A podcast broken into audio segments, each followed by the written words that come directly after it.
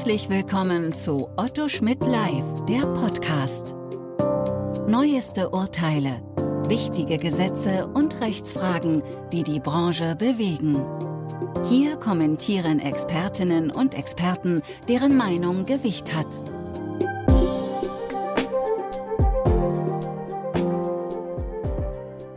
Herzlich willkommen zu einem neuen Podcast Datenschutzrecht in der Podcastreihe von Otto Schmidt Live. Mein Name ist Dr. Jens Eckert, ich bin Rechtsanwalt, Fachanwalt für IT-Recht und berate seit über 20 Jahren zum Datenschutzrecht.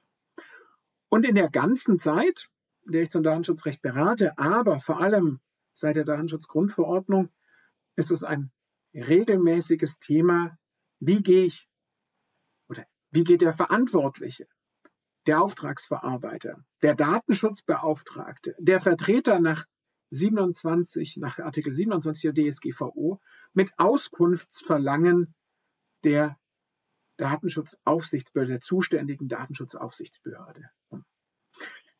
Wenn wir tatsächlich im Sanktionsverfahren sind, das heißt, die Aufsichtsbehörde schon beschlossen hat, ein Sanktionsverfahren durchzuführen, dann haben wir ganz klare Belehrung, dann ist das auch meist klar. Und dann sind auch reflexartig all die Beschränkungen oder die Schutzregelungen, Aussageverweigerungsrecht, Auskunftsverweigerungsrecht, die wir aus der STPO kennen und die übers OWIG, übers Ordnungswidrigkeitengesetz der Anwendung kommen, klar auf der Hand.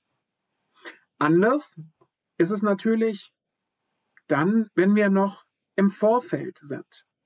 Also wenn die Aufsichtsbehörde im Rahmen ihrer normalen Kontroll- und aufsichtsrechtlichen Tätigkeiten Informationen anfragt. Mal mehr, mal weniger konkret, mal vager, mal weniger vag.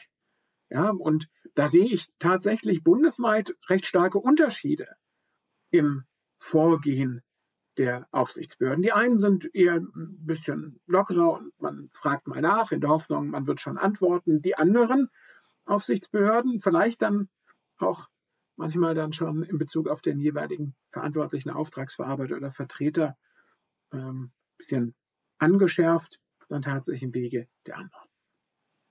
Aber bevor ich mir das Spannungsverhältnis mal heute im Podcast etwas näher beleuchte, vielleicht mal einen Blick auf die Auskunftspflichten, die wir haben. Nach Artikel 58 Absatz 1 Buchstabe A der Datenschutzgrundverordnung kann die Datenschutzaufsichtsbehörde sozusagen eine Auskunft anordnen und dann besteht auch die Auskunftspflicht.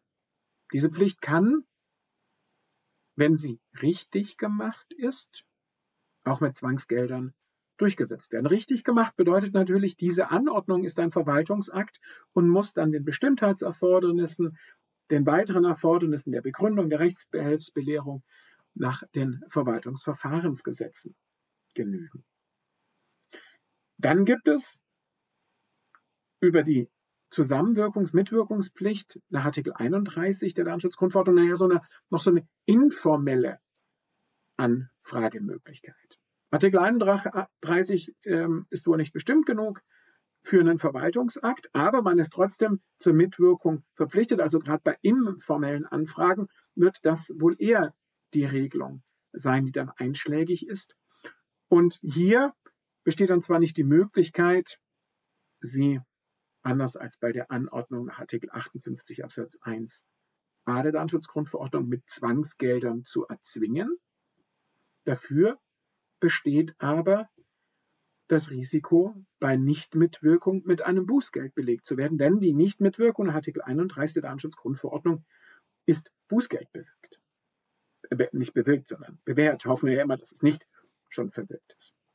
Das heißt, wir haben hier zwei ähm, unterschiedlich ausgeprägte Mitwirkungspflichten. Artikel 31 nicht hinreichend bestimmt, deswegen keine Rechtsgrundlage für einen Verwaltungsakt, deswegen nicht mit Zwangsgeldern durchsetzbar, aber wenn nicht mitgewirkt wird, eben ein Bußgeld. Auf der anderen Seite, weiter hinten, Artikel 58 Absatz 1a, Rechtsgrundlage für einen Verwaltungsakt, muss dann den verwaltungsrechtlichen Anforderungen genügen, kann dann aber auch mit sofortiger Vollziehung angeordnet werden können, dann muss direkt befolgt werden. Gut, gibt es auch Rechtsbehelfe dagegen, aber kann eben auch mit Zwangsgeldern durchgesetzt werden. Und ja, wer es noch nicht gesehen hat, das passiert in der Praxis auch. Es wird auch dort mit Zwangsgeldern durchgesetzt. Auf der anderen Seite finde ich den Artikel 58 Absatz 1a nicht in der Bußgeldregelung des Artikel 83. Das heißt, ich kann ihn, die Aufsichtsbehörde kann ihn erzwingen, aber da, wenn da nicht mitgemacht wird, ähm, nicht sanktionieren. In der Praxis sehe ich dann aber auch sehr häufig Auskunftszulangen, bei denen ich mir nicht schlüssig bin, was ist das jetzt eigentlich? Wo bewegt man sich jetzt? Ja? Die Aus das Auskunftsverlangen ist mal mehr oder weniger bestimmt. Das heißt, da hat man dann schon das Problem, wie antworte ich? Will dann möglicherweise in einem einen oder anderen Fall gar nicht den Bestimmtheitsantworten eines Verwaltungsaktes nach Artikel 58 Absatz 1 äh, genügen. Aber dann sehe ich auch so, so Dinge wie äh, unter Bezugnahme auf Artikel 58 Absatz 1a, unter Hinweis auf Artikel 58 ähm, 1a. Da frage ich mich dann, was ist das jetzt eigentlich? Ist das jetzt schon der Versuch einer Anordnung nach Artikel 58 Absatz 1a, also Verwaltungsrecht? Na gut, zum, zu meinem Schutz kann ich ihn wie ein Verwaltungsrecht äh, behandeln und dann auch, was aussieht wie ein Verwaltungsrecht, äh, Verwaltungsakt, kann in der Anfechtungslage auch so angegriffen werden wie ein Verwaltungsakt. Aber ist es wirklich das, was die Behörde will? Ähm, oder ist das äh, doch noch ein Vorgehen nach Artikel 31 und ich muss eigentlich, während ich mich nach Artikel 58 einrichte, mit einer Bußgeld nach Artikel 31 richten, richten? Oder ist das nur die Ankündigung, wenn ich nicht Artikel 31 mitwirke, dass dann eine Anordnung kommt? Nein, die bewegen sich so irgendwo dazwischen. Nicht immer. Ich habe auch ganz klare ähm, Auskunftsverlangen auf dem Tisch, wo äh, gleich mitgeteilt wird, man bittet um die Auskunft, man weist darauf hin, dass noch nicht verpflichtend, finde ich dann kurios mit Blick auf Artikel 31, aber angekündigt wird, dass bei Nichtbefolgung dann eben eine Anordnung nach Artikel 58 Absatz 1 a kommt. Ich will jetzt gar nicht die unterschiedlichen taktischen Betrachtungen aus Anwaltssicht zum Umgang mit solchen Bestimmungen beleuchten. Ähm, das ist mit Sicherheit nochmal einen gesonderten Podcast wert, aber hier dann doch die Frage ähm, nochmal in Erinnerung rufen, mit der wir angefangen haben, wie ist es mit dem Auskunftsverweigerungsrecht und der Selbstbelastungsfreiheit. Hier haben wir dann nochmal was anderes, wenn wir in das nationale Recht hineinschauen, in Artikel, in Paragraph 40 Absatz 4 Satz 1 haben wir nochmal eine nationale Bestimmung zu einer Auskunftspflicht. Die der Aufsichtsbehörde unterliegenden Stellen Somit, so wie die mit deren Leitung beauftragten Personen haben eine Aufsichtsbehörde auf Verlangen, die für die Erfüllung ihrer Aufgaben erforderlichen Auskünfte zu erteilen. Spannend. Ähm, wahrscheinlich ist das auch eine Rechtsgrundlage für einen Verwaltungsakt. Die Frage, geht das neben Artikel 58 Absatz 1a im BDSG auch? Naja, will ich zurückstellen, die Frage, aber jedenfalls geht es nicht über Artikel 58 Absatz 1 ähm, Buchstabe A der DSGVO hinaus, wiederholt das dann nochmal. Vielleicht ein bisschen anders, soweit es hier die explizit die mit deren Leitung beauftragten Personen in Bezug nimmt. Spannender ist aber da der Satz 2. Hier kommt dann tatsächlich schon der Punkt meines Themas. Der Auskunftspflichtige kann die Auskunft auf solche Fragen verweigern, deren Beantwortung ihn selbst oder einer der in ähm, der Paragraphen 383 äh, Absatz 1 Nummer 1 bis 3 der Zivilprozessordnung bezeichneten Angehörigen der Gefahr der strafgerichtlichen Verfolgung oder eines Verfahrens nach dem Gesetz über Ordnungswidrigkeiten aussetzen würde. Und der Auskunftspflichtige ist darauf hinzuweisen. Den Hinweis lesen Sie sehr regelmäßig im Schreiben der Aufsichtsbehörden. Auch bei solchen, bei denen Sie eigentlich gar nicht sicher sind, ob die tatsächlich auf Paragraph 40 Absatz 4 Satz 1 respektive Artikel 58 Absatz 1 gestützt sind. Gut, selbst wenn nicht der Hinweis erteilt werden müsste und selbst wenn nicht Paragraph 40 Absatz 4 Satz 2 diese Schutzbestimmung vorsehe, würden die nach meinem Verständnis aus allgemeinen verfassungsrechtlichen Grund, Grundsätzen, grundgesetzlichen Grundsätzen gelten und auch mit Blick auf Überlegungen der Europäischen Menschenrechtskonvention. Gut, ähm, ist natürlich nochmal eine andere Konstellation, denn diese prozessualen Rechte, die ich gerade angesprochen habe, stehen originär nur einer natürlichen Person zu, mit Blick darauf, dass das eben auch Ausfluss der Menschenwürde, Menschenwürde ist, äh, muss das eben genauso gestaltet sein. Das Bundesverfassungsgericht war bisher zurückhaltend, diese prozessualen Schutzrechte auch auf juristische Personen zu erstrecken. Der EuGH ist da ein bisschen großzügiger. Insofern kann man über den Paragraph 40 Absatz 4 Satz 2 eigentlich ganz glücklich sein, denn er schützt hier Aus, den Auskunftspflichtigen. Das ist dann im Zweifelsfall eben der Verantwortliche, auch dann, wenn er eine juristische Person ist. So, aber wie ist es jetzt? Wann greift das, wann greift das nicht? Damit hat sich jetzt das Oberverwaltungsgericht für das Land Schleswig-Holstein am 28.05.2021 unter dem Aktenzeichen 4 MB 14 aus 21 zu befassen gehabt und sich der Sache auch angenommen. Hier tatsächlich eine ähm, Auskunftsanfrage der Aufsichtsbehörde ähm, wegen äh, sieben Beschwerden, die mit der Zusendung von Werbe-E-Mails zu tun hatten. Daraufhin hat die Aufsichtsbehörde Fragen gestellt, das kann man im Sachverhalt schön nachstellen, äh, nachlesen. Und der hier dann Antragsteller, aber derjenige, der befragt wurde, beruft sich dann auf Paragraph 40 Absatz 4 Satz 2 BDSG und hat die Aussage verweigert. Und zwar, ähm, so wie ich den Sachverhalt verstehe, in Bausch und Bogen.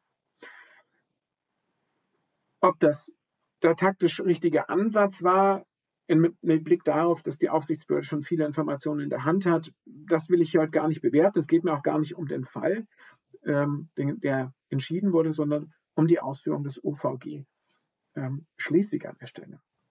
Das greift dann Paragraph 40 auf und stellt auch klar, dass es eine Regelung ist, die ohnehin im deutschen ähm, Verfassungsrecht im Grundgesetz verankert ist, dass es sich aus dem ähm, EGMR ableiten kann. Also das wird alles angesprochen. Es wird auch klargestellt, ähm, dass die Auskunft auf solche Fragen ähm, verweigert äh, werden kann, die ähm, nur eine gewisse Gefahrenlage einer solchen Sanktion begründen. Es bedarf nicht der sicheren Erwartung einer Sanktion, sondern eine hinreichende Gefahrenlage bestehen. Aber und das sagt das OVG, und das ist entscheidend, es muss sich auf die, ähm, oder anders formuliert, die Möglichkeit der Sanktion muss sich ähm, aus dem Inhalt der Auskunft ergeben. Das heißt tatsächlich, das, was gesagt wird, muss dann, so verstehe ich das, mehr oder weniger zur Begründung des sanktionsrechtlichen Vorwurfs genügen. Es sagt dann, hierunter können neben Tatsachen, die den Tatbestand einer Straftat oder einer Ordnungswidrigkeit erfüllen, auch solche Tatsachen fallen, die mittelbar einen entsprechenden Verdacht begründen oder stützen. Und dann sortiert das OVG das ein wenig auseinander und kommt zu dem Ergebnis, dass ähm, bestimmte Fragen, die gestellt worden sind, nämlich von welchem Verantwortlichen und Auftragsverarbeiter die Antragstellerin Daten erhebt und für Zwecke verarbeitet. Das kann nicht verweigert werden. Auch welche personenbezogenen Daten insoweit erhoben wurden und wie viele Personen betroffen hat. Darauf kann die Aussage dann nicht verweigert werden, denn allein die Benennung von verantwortlichen Auftragsverarbeitern, die Angabe, um welche personenbezogenen Daten, es sich dabei handelt, beziehungsweise wie viele Personen betroffen sind, lassen noch keinen Verstoß gegen die Grundsätze der Verarbeitung personenbezogener Daten erkennen. Da greift es nicht. Hingegen greift das ähm, Aussage Auskunftsverweigerungsrecht ähm, bei Fragen, die sich ähm, auf die Einhaltung der Vorgaben nach Artikel 24 und 32 beziehen, sowie die Einhaltung der Informationspflichten nach Artikel 14 Absatz 1 und 2 beziehen, ähm, hier greift das dann tatsächlich doch. Ich verstehe nicht so ganz, wo das UVG dann hier tatsächlich die Grenze zieht. Ich habe so ein bisschen den Eindruck, sobald es sich um Fragen in Bezug auf die Tathandlung bezieht, soll ein Auskunftsverweigerungsrecht bestehen, soweit es sich aber um die, das Ausmaß der Tat und des Handelnden bezieht, soll der Auskunftsanspruch oder die Auskunftsverweigerung eben nicht greifen. Das vermag ich nicht ganz äh, nachvollziehen, denn wenn ich tatsächlich den, ich über, formuliere es mal über, überspitzt, den Täter benenne und dann gleichzeitig im Wege des Auskunftsverfahrens noch die Informationen zur Bußgeldzumessung mitteile, ähm, ja, dann ist das natürlich doch auch ein sehr relevanter Aspekt für die Sanktion. Aber wenn man hier dann nochmal die Grundüberlegung heranzieht, das OVG, dass sich aus der ähm, Auskunft selbst, aus dem Inhalt der Auskunft selbst die Möglichkeit einer so, solchen Verfolgung ergibt, dann lässt sich diese Abgrenzung vielleicht nochmal nachvollziehen. Sie hören, ich bin mir noch nicht ganz schlüssig, ob ich diese Betrachtung tatsächlich teilen möchte, ob das nicht am Ende des Tages zu eng ist, aber das macht natürlich schon deutlich, in welchem Spannungsverhältnis man sich dann bewegt und welches man sich auch stellen muss und als Berater eben auch darüber informieren muss, dass es besteht und in welchen Grenzen es besteht, um hier dann auch seinen Pflichten zu genügen. Was man, glaube ich, aus der Entscheidung mitnehmen kann, ist, dass man zumindest nicht in Bausch und Bogen ein Auskunftsverweigerungsrecht hat. Andererseits auch, dass man selbstverständlich auch im Verwaltungsverfahren ein Auskunftsverweigerungsrecht hat und ich verstehe das so, dass der Paragraph 40 Absatz 4 Satz 2 und 3, aus dem sich dieses Recht ergibt und auch die Hinweispflicht ergibt, gleichermaßen für Artikel 58 Absatz 1 Buchstabe A gelten müssen, aber eben auch für Auskunftsverlangen, die am Schluss auf Artikel 31 gestützt werden. Und gerade da sehe ich relativ selten den klaren Hinweis. Aber ähm, er greift hier auch. Das VG teilt also insofern auf zwischen Aussagen, die sich auf die Tathandlung beziehen und auf die Tatumstände beziehen. Das ist vielleicht das, was man nehmen kann. In der Praxis wird man jede Frage einzeln beurteilen können. Und dann beschäftigt sich die, das ähm, OVG noch mit einer spannenden Frage, ähm, die sie in der Praxis natürlich stellt. Hätte man diesen Anspruch oder diese, dieses Recht schon geltend machen müssen im Rahmen der Anordnung der Auskunftspflicht, also sozusagen in der gegen die Grundentscheidung hätte man sich schon gegen die Verpflichtung wehren müssen. Oder beziehungsweise und kann man diese Rechte auch noch gegen das Zwangsgeld, mit dem dann die Auskunftsanspruch durchgesetzt werden soll, geltend machen. Und hier sagt das OVG erfreulicherweise, ja, ähm, den Anspruch auf Selbst oder das Recht auf Selbstbelastungsfreiheit ähm, kann sowohl gegen den Verwaltungsakt geltend gemacht werden, mit dem die Auskunftspflicht angeordnet wird, aber natürlich auch gegen jeden Akt, der seiner Durchsetzung im Wege des Verwaltungszwangs dient. Also man ist sozusagen nicht verpflichtet, den direkt geltend zu machen und hat dann den Grundsatz danach verwirkt. Das ist eine ganz entscheidende Aussage meines Erachtens. Jetzt nicht überraschend wiederum. So auch die anderen Aspekte, die das OVG anführt, aber doch ein Aspekt, der nochmal herausgehoben werden soll. Wenn man es zusammenfassend sieht, dann ist natürlich das Spannungsverhältnis durch die Entscheidung nicht gelöst. Sie soll ein Kapitel weiter erweitert und vielleicht die Frage, wann und wie man es geltend machen kann, ist nochmal angesprochen. Gleichwohl ist der Beschluss mit Sicherheit sehr lesenswert, zumindest was die Herleitung betrifft und auch die Ansätze zur Begründung, warum dieser Grundsatz auch für juristische Personen gelten soll. Aber ob die Grenzziehung, auf was sich das Auskunftsverweigerungsrecht bezieht und auf was nicht betrifft, nun wirklich stimmig ist und sich anhand eines roten Fadens nachvollziehen und fortsetzen lässt, das möchte ich gerne Ihnen und Ihren weiteren Überlegungen dazu überlassen. In diesem Sinne, bleiben Sie dem Datenschutzrecht und dem Podcast gewogen. Auf Wiederhören. Sie hörten Otto Schmidt live, der Podcast.